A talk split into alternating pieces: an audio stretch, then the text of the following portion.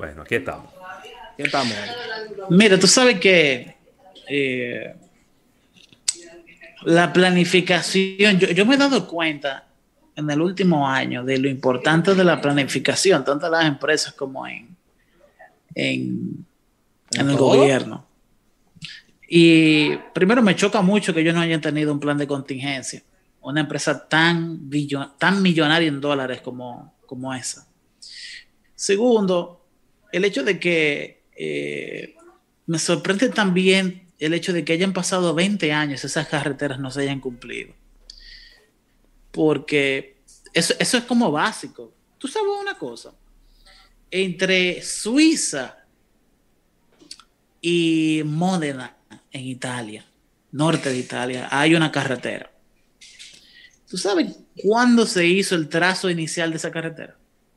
Es la carretera tan famosa, esa super curva que utilizan los, eh, las marcas automotrices para tomar muchas fotografías de sus catálogos de vehículos. Esa carretera se hizo el primer trazado en 1350. O fue. ¿Tú sabes por qué? ¿Por qué? Porque la, la realeza italiana sabía que Suiza e Italia tenían una relación económica muy fuerte. Y aunque ellos no tenían el dinero para hacerlo en ese momento, porque estaban pasando por una peste negra, etcétera, lo que sucedió en aquella Sí. época, que básicamente murió un, un Reguero de Eh, gente, sí.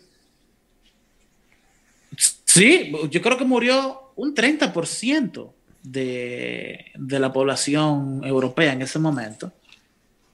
Eh, en esencia, ellos decidieron hacer el trazado Sí. desde antes. Entonces, lo, desde hace mucho tiempo que se sabe que si tú quieres desarrollar una zona determinada, sobre todo cuando está relativamente aislado, te queda lejos, entre dos polos económicos, lo que debe de haber es una carretera. Y una carretera de calidad entre los dos lugares. Claro. Entonces, eh, a mí me parece muy básico desde el punto de vista de desarrollo que eso debió de hacerse, que debió de ejecutarse, sobre todo entendiendo que para cualquier otra cosa mucho menos importante ya se han tomado préstamos internacionales. Para que lo sepa. Yo creo que un proyecto como este, por ejemplo, pasaría cualquier tipo de eh, prueba de factibilidad, ¿no? Desde el punto de vista, tú tienes una... Incluso te digo una cosa, ya que estamos hablando de esto, yo no entiendo cómo no hay una carretera Santo Domingo-Puerto Príncipe. Claro. No tiene sentido. Yo te voy a decir algo. Para mí lo que debiera haber entre Santo Domingo y Puerto Príncipe, ¿sabe qué? Un tren. Un tren. Sí. Una, una vía férrea entre Santo Domingo y Puerto Príncipe. Eso es lo que debiera de haber. Y debiera de haber ese mismo tren, después que llegara a Santo Domingo, debiera de irse para hasta Puerto Plata. Pero los, Sí. empre- Entonces, los empresarios, entonces- los empresarios no quieren. Los empresarios del Entonces, transporte con- me refiero. con este Sí, pero que está el incumplimiento tema que de- dice Eriden, con este Dale, Rafa. incumplimiento que dice Eriden Sí. eh, con relación a los tratados, un tratado eh, del año 2001 de, este, de esta ley, donde no se cumple la parte de carreteras y lo más probable hay cosas que no se hayan cumplido por parte del Estado. Entonces se despacha un embajador o un encargado de negocios, se mete dos copas de vino y dice públicamente que en República Dominicana no se cumplen los acuerdos, que aquí no se puede invertir a nivel, eh, la inversión extranjera está en riesgo porque no se cumplen los tratados. Así mismo. Y aquí entonces nos ponemos guapos y decimos que eso es injerencia extranjera. Así mismo. O sea, ¿verdad? Pero claro, Exactamente. que eso es injerencia extranjera. Oye, que ellos no nos tienen que decir como que nosotros trabajamos. Todo, pero ahí todo lo contrario. Todo lo contrario. Eso es lo que tiene que hacer un embajador y velar por la inversión de su país. Pero claro. Tú sabes que eh, sería bueno un una tesis económica en el que, o sea, una tesis desde el punto de vista económico que nos dé una investigación sobre el costo de oportunidad para la sociedad dominicana la vulgarización de la Cancillería Dominicana. Ay, Dios. Yo sé que suena feo. Sí, sí, sí, sí. Pero se entiende la idea. ¿Cuál ha sido el costo de no tener un proceso de profesionalización de la disciplina comercial internacional de la República Dominicana desde la Cancillería? Yo, yo realmente creo que ese es uno de esos números que debe de andar por el 10 o el 15% del Producto Interno Bruto desde los últimos 20 años. Quizás uno de los costos más altos, luego de no haber invertido antes en educación de manera apropiada. Costos sociales, costos, costo de oportunidad, que no, no nos hemos desarrollado tanto como pensamos, tanto como nos hubiésemos podido desarrollar por no haber tenido una visión más completa de lo que es eh, una nación. Entonces, eh, nada, yo creo que eh, los fallos de la... Y te voy a decir una cosa, yo estoy de acuerdo con las leyes de desarrollo fronterizo, pero las leyes de desarrollo fronterizo tienen que aprender de las que tenemos ahora que falló. Por ejemplo. Sí, pero lo que sucede es lo siguiente, Eriden, y Ravelo lo decía de manera genial no es solamente estar de acuerdo con una ley, es revisar los resultados, porque tenemos, un pedernale, tenemos un pedernale que no, que, no, que no tiene una empresa instalada ahí.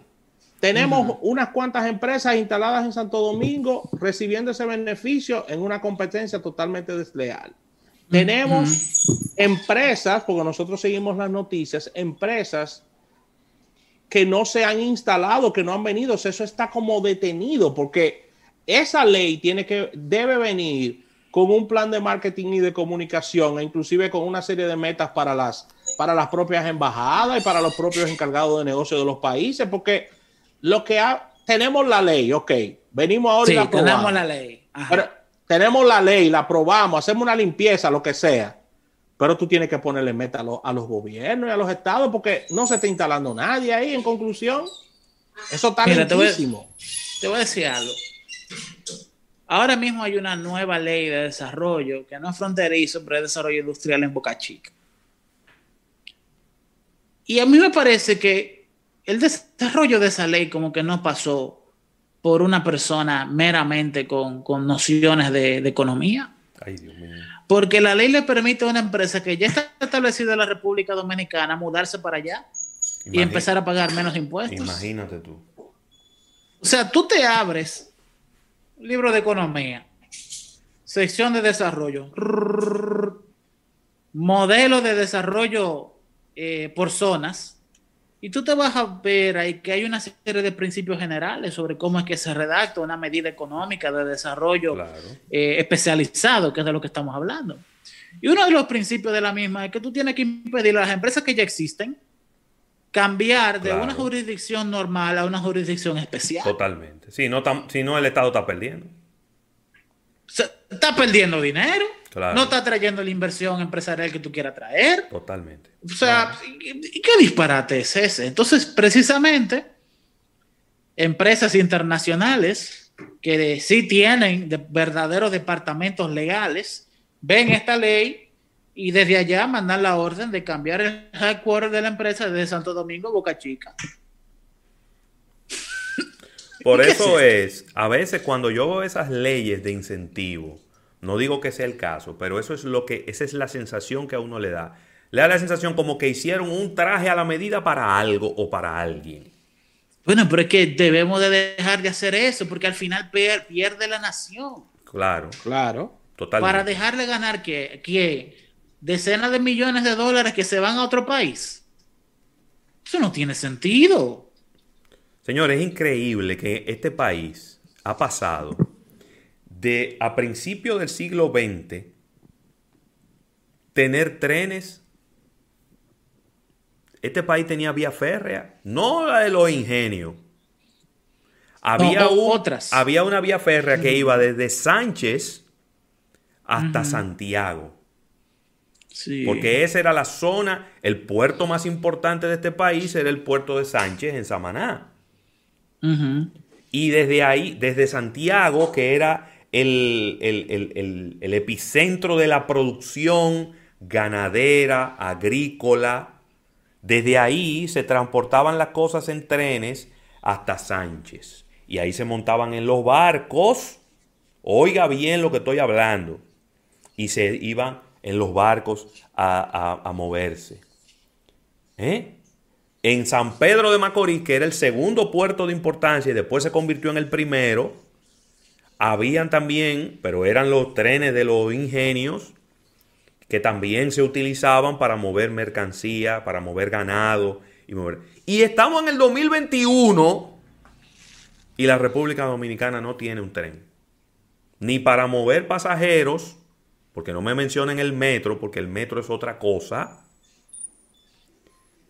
Ni para mover pasajeros entre ciudades, ni para mover mercancía, ni para mover contenedores.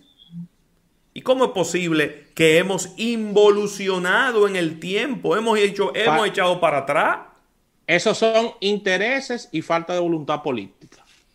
Sí, pero es que ah. también es, es, brutalidad. Claro. ¿Cómo? Brutalidad también. Sí, eso es brutalidad, así, todas en, en mayúscula. Porque es que tú como gobierno, el gobierno lo que siempre tiene que buscar es cobrar más impuestos para tener más dinero para gastar lo que sea que le dé la gana al gobierno que hay que gastarlo. Te lo voy a decir desde el punto de vista de la política real, real política. Al gobierno lo único que le importa es cobrar impuestos. ¿Cómo? Sí, punto. Entonces, tú verás cómo se desprende una visión de desarrollo desde esa idea. Al gobierno entonces le interesa educar a sus a su ciudadanía para que se desarrollen como personas y empresarios, formen empresas y poder cobrarles impuestos sobre la renta a las empresas y a los ciudadanos. Porque ¿quién paga más impuestos? ¿Un ciudadano pobre o uno rico? O el rico, obviamente. Ok, entonces, al gobierno también lo que le interesa es que haya mayor nivel de negocios en la empresa, que se vayan y se establezcan más empresas en su país de fuera, para que esas empresas al final terminen pagando también más impuestos. Claro. Entonces, si yo tengo un sindicato que no me paga impuestos, que no quiere que se establezca un, un tren Santo Domingo, Puerto Plata. Santiago, que no es el tren que hay que hacer. Yo creo que el tren que hay que hacer es Puerto Plata, Santiago, Santo Domingo, Santiago y Santo Domingo, Punta Cana, como una U. Y también incluir ahí la zona fronteriza. Es, todo, es como una yo te, yo te, voy a decir cuál, cuál es el proyecto que está. Porque hay un proyecto. El proyecto va desde Río Jaina. Ajá, aquí. Va hasta Boca Chica donde está Caucedo. Allá, ajá. De ahí sube hasta Puerto Plata. Desde Caucedo a Puerto Plata. Claro. Porque esos son los tres principales puertos de la República Dominicana. Río Jaina, está Jaina Oriental y Jaina Occidental. Está eh, Caucedo, que ya es el más grande del país. Y está Puerto Plata. Y entonces ahí tú atraviesas la zona eh, de, la zona del Cibao, donde está toda la producción agropecuaria, donde están todos los tabacos, donde están las frutas de Constanza, donde están los vegetales de Constanza, donde está todo eso, toda esa zona del Cibao tú la cubres. Y está cerca del este, donde están los, eh, los ganados, donde están las industrias, donde ahí están cubiertos los tres principales puertos del país. Y es un tren para mover contenedores porque no es para mover gente, es para mover contenedores, donde no hay tapones, donde no hay retrasos, donde cuando un contenedor salió a una hora de Puerto Plata, usted puede contar con que él en 20 minutos va a estar en Santo Domingo, porque va por una vía donde no interfiere con nada ni con nadie.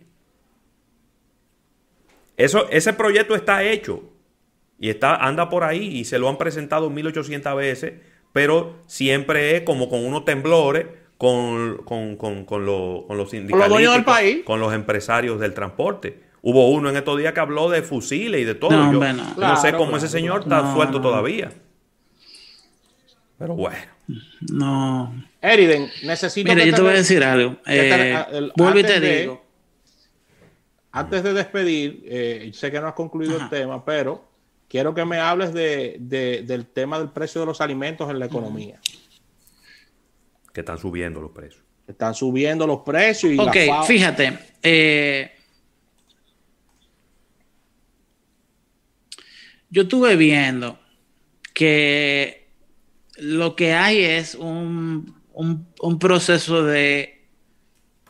Mira, se está produciendo menos. Ese es el, ese es el problema.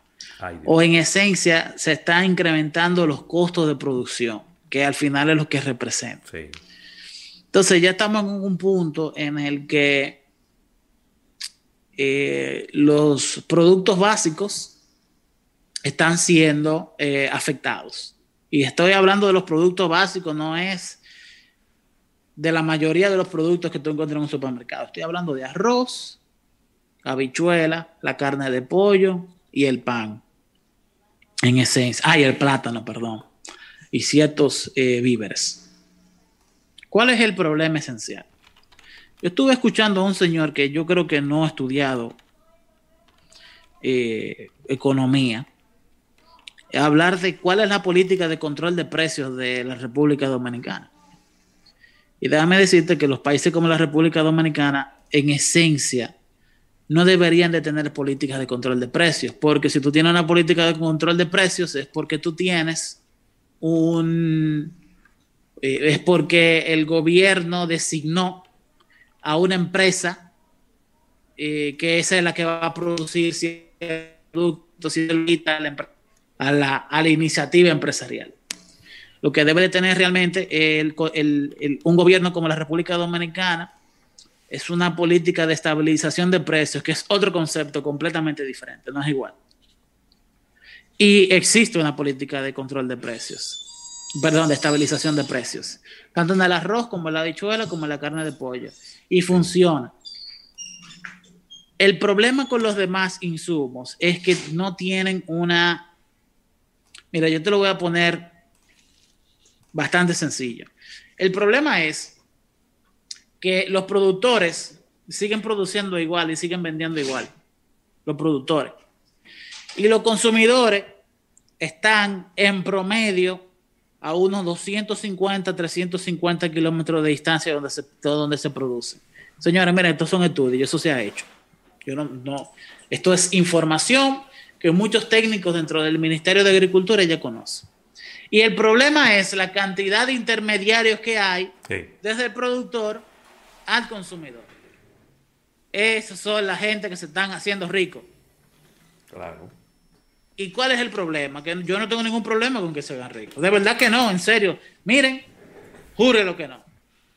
El problema es cuando se da mucha información falsa en los medios de comunicación, que desubican a la gente. El problema está en que esos intermediarios que le compran a los productores agarran esos insumos y se lo venden a los comerciantes haitianos y sacan de la República Dominicana prefiriendo vender fuera que en el mercado local. Ay. Entonces, eh, hay una serie de condiciones muy... eh, hay otros factores externos, como son definitivamente el precio de los commodities internacionales que están ahí, que no lo producimos nosotros. Pero créanme que no es solamente una cuestión de que a los productores se les esté incrementando el precio. Hay una dinámica dentro de los comerciantes que prácticamente le venden al que le compren mayor cantidad. Y no necesariamente es el mercado local quien hace eso, sino que también hay muchos comerciantes haitianos que vienen a la República Dominicana y Sí. compran todo el plátano, por ejemplo, que es uno de los que más aumento de precio está eh, incrementando, porque como Haití no produce plátano, ellos tienen que comprarlo al precio que esté. Claro. Pero el dominicano, el, el, el, el, el consumidor local, sí tiene dinero para comprarlo al precio que esté. Entonces, ahí hay una dinámica en la que se escapa un porcentaje importante de la producción local y que hay personas o industrias que hacen arbitraje de precios con esa producción que se escapa. Entonces, ahí es donde hay que afinar los controles aduanales, de cuál es la parte que se escapa, de cuál es la parte que, yo no voy a decir que se escapa, pero que si estamos en un lugar, en un momento tan difícil como este, yo creo que deberían de haber cosas que estaría, debería de estar prohibida su exportación. Y tú verás cómo se arreglan muchas cosas. Nosotros no deberíamos de estar exportando plátano ahora mismo. Así mismo. Y como quiera se está haciendo. Primero Entonces se satisfacer, fue. Y también primero satisfacer la de demanda que, local y después la... repetido y- anteriormente. exacto. Se fue Pero para eso el no es lo que Caricho. sucede. Se fue para el Caricho. Yo, le- yo creo que esa es la excepción a la regla. Eriden se fue para el Carichole, entonces eh, somos autosuficientes. Ay, Sí, lo que pasa es que hay una Es que no autosuficiencia. lo somos. Pero que hay una, No hay una, somos. una- Eso no- pero es una es cierto. autosuficiencia, es una autosuficiencia muy circunstancial. ¿cómo? Porque si nosotros fuéramos autosuficientes, aquí no se exporta, no se trajera, no se importara arroz, ajo, cebolla, carne de, de- de- de- de todo lo que tú quieras. Hay muy pocos rubros en este país que no se importan. Muy pocos. Entonces, eh, eh, si tú eres autosuficiente, tú no tuvieras que importarlo. A menos Sí, que no fuera el mismo producto. Hasta el Eso concentrado de naranja, sí. Hasta el concentrado de naranja se importa en la República Dominicana. Pero les voy a decir algo, ¿eh? Eh, créame, es cierto que tiene una influencia el aumento de los commodities internacionales. Pero el, aumo- el- el aumento de los commodities que no producimos en la República Dominicana, que se consumen aquí para todo, que se producen para todo, representa, fíjense, oh, de ver, escúchame bien, ¿eh? Eso no representa un 20% del aumento del precio. Ay, mi madre. Ahí. Nunca llega ahí. Cuando tú tienes un, un insumo que está casi triplicando el precio del mismo en, en situaciones normales, esto no es una cuestión de costo. Es un problema de escasez. Claro, ¿Me doy a entender? totalmente. Ese es el problema esencial. Esto no es una. Cada vez, cada vez que tenemos este problema, siempre hablan de los commodities internacionales, siempre hablan de que el productor tiene mayores costos. Es verdad. Pero no necesariamente, les puedo decir a ustedes, esa no es la realidad la mayoría de las veces. No, y hay muchas distorsiones con el tema y de- esta de- es una de ellas. Hay muchas distorsiones con relación a, los beneficios de, de intermediación importantes. Claro. Eh, que- eh, es un verdadero problema. Y a mí lo que más me molesta de todo esto es la poca comprensión de muchos comunicadores con el tema. Claro, porque acuérdate que ellos no, De verdad que eso a mí me... no- ellos no tienen comprensión me- del me- tema, ellos dicen lo que le mandan a decir. Acuérdate. Sí mismo. Es por WhatsApp que le mandan. La Es línea del partido es. Tanto. Es posible, Sí, llévate de mí, que lo he visto. es posible, es posible. Porque, por ejemplo, el tema de, de la soya en específico. Eh, la soya se utiliza para la producción de carne de res y también se utiliza para la producción de, de, de pollo, sobre todo, Sí. ¿no? Pero el res en la República Dominicana, la, la soya no es tan intensa, ¿no? su utilización no es tan intensa, pero la soya sí en la producción de, de- de pollo. Entonces, quiere decir que bajo esa variable que te acabo de, o ese modelo que te acabo de colocar, la carne de res no debería ser tan costosa entonces, como está en la Yo, actualidad. yo escuché. Y obviamente que tú no utilizas soya para producir plátano. Yo quisiera que ¿Me doy a entender? Sí. Mira, yo escuché a- y vi en el periódico que alguien propuso que en nuestro país debiéramos de sembrar soya y maíz para darle a los pollos y para darle a los cerdos y a, la, y a las reses. Y yo lo leí el artículo y yo dije, conchale, pero es verdad que piensan todavía que, que la gente anda en taparrabo. Es decir, ¿qué capacidad tiene la República Dominicana de producir soya más barato que los Estados Unidos, que es el productor número uno de soya del mundo? ¿Qué capacidad tiene la República Dominicana de producir maíz más barato que los Estados Unidos? Con unos niveles de tecnificación que prácticamente nadie le pone la mano, ni Sí. sembrándola, ni, ni cosechándola, ni empacándola. Pero por favor, vamos a quitarnos esta mentalidad de nuestra cabeza. La gente no Pero por Dios, ¿cómo tú me vas a decir a mí que la República Dominicana va a sembrar una soya? producción de soya altamente mecanizada. Pero por Dios, no vamos, vamos a producir la soya y la soya producida aquí va a salir más cara que traerla lista. Entonces no engañemos a la gente que le estamos vendiendo espejito por oro, por Dios. No es verdad que en la República Dominicana se puede fabricar maíz y soya más barato que en los Estados Unidos. Busquemos cuáles son los rubros que nosotros exportamos. Y son nichos específicos del mercado cacao orgánico, plátano orgánico, guineo orgánico, cosas así. Esos son los rubros en los que nosotros nos hemos hecho fuerte y en los que nosotros nos hemos hecho bueno. Y tenemos que seguir creciendo en ese sentido. Pero si la República Dominicana, ¿por qué los, los aguacates que están en la bodega de los Estados Unidos no son dominicanos? Porque nosotros no podemos competir en precio. ¿Por qué los plátanos que están en el supermercado en los Estados Unidos no son dominicanos? Porque no podemos competir en precio. Porque aquí todavía se está produciendo, la producción agrícola dominicana es del siglo XVII. Es verdad. Aquí se está sembrando todavía con una asa, señores, haciendo hoyo en el, en el piso. Sí. Y así no se puede competir a nivel internacional. De verdad. Entonces no me ponga, no diga, no le diga a la gente que vamos a sembrar soya para darle a los cerdos. Va a salir más caro. Y te va a meter en un lío con los Estados Unidos porque si no me equivoco, en el Tratado de Libre. Comercio, en el DRCAFTA, hay un acápite donde nosotros no le podemos comprar soya y maíz a ningún otro país del mundo que no sea Estados Unidos. Toda la soya y todo el maíz tiene que comprarse en Estados Unidos por el DRCAFTA. Sí. Sí. Pero se ponen Sí, a estar hablando eso- muchísimo eso- eso- disparate y a la- Desorientando. Desorientando a la gente. Pero no es desorientando, porque eso, eso, eso es un mensaje. Ellos, ellos lo saben igual que yo.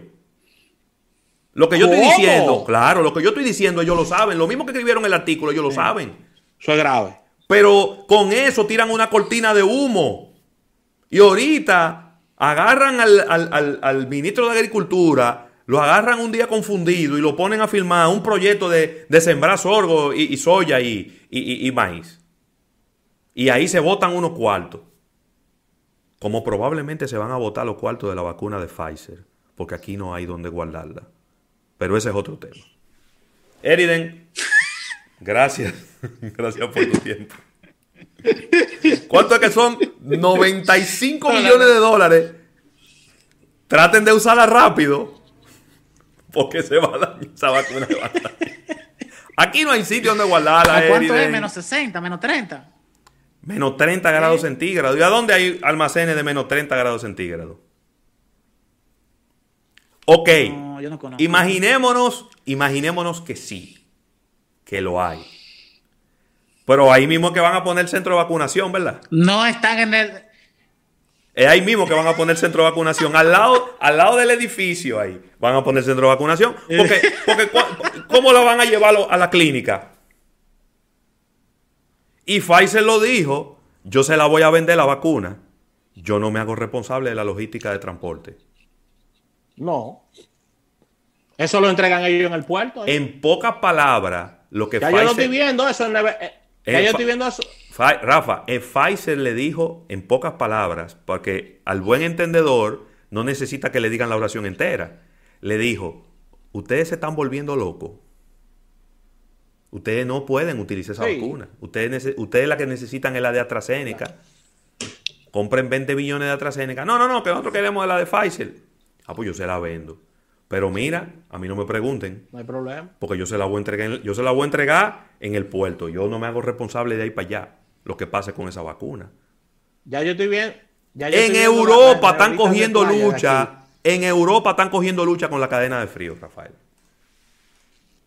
En Europa. Sí, es verdad. Que, que Ya yo la estoy viendo aquí metida, rentarle. metida en neverita de playa, Eriden, la, la, la vacuna. Han tenido que de hielo. camiones con Sí. esa capacidad a empresas que tienen que ser modelo de negocio. Es que no hay camiones con esa capacidad. No, no hay, Eriden. Eso no lo hay. ¿Y quién va a traer? Y tú vas a traer un freezer para qué? Pero, pero se lo vamos a vender entero al gobierno porque no, no se va a utilizar en más nada. En más nada se va a utilizar. Porque ¿qué, qué necesita estar a menos 30 grados centígrados? Pero se y el pone... tema es que la de AstraZeneca, la, de AstraZeneca, viejo, Sí. yo no creo que, yo no creo que, vende- que veamos eso. La de AstraZeneca, 2021, en la República inclusive a 2 grados centígrados, mantiene su efectividad. Es decir, que es una cadena de frío completamente diferente. Pero, Pero que 2 grados centígrados es una cerveza bien fría. Sí, no, es claro, es el freezer de 2 la grados nevera. centígrados una fría. claro, Para eso sí hay capacidad en RD. pero. Se, Pero po- se ponen a hacerle caso a Chucky. ¿Cómo? ¿Pero y quién, pero y quién es, ¿y quién es Chucky?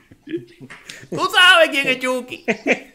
Tú sabes ¿Pero quién es Chucky. es más, Chucky. despide esto, ¿eh? Despide esto ¿Eh? antes que nos arme Al único Chucky que yo conozco es el de una película. Ese mismo. Ese mismo. ¿Quién es Chucky? Ese mismo. Óyeme. Ese mismo. Vamos, vamos, despide esto. Rafa, despide esto, que te, te está complicando, Ya, te está llamando. Vamos a agradecer al público que ha estado aquí en nuestro espacio, en de Negocios. El agradecimiento. Eh, a- eh, se ha estado con nosotros en nuestro canal de YouTube y gracias a Eriden Estrella. Nos unimos mañana a partir de la una en otro almuerzo de negocios.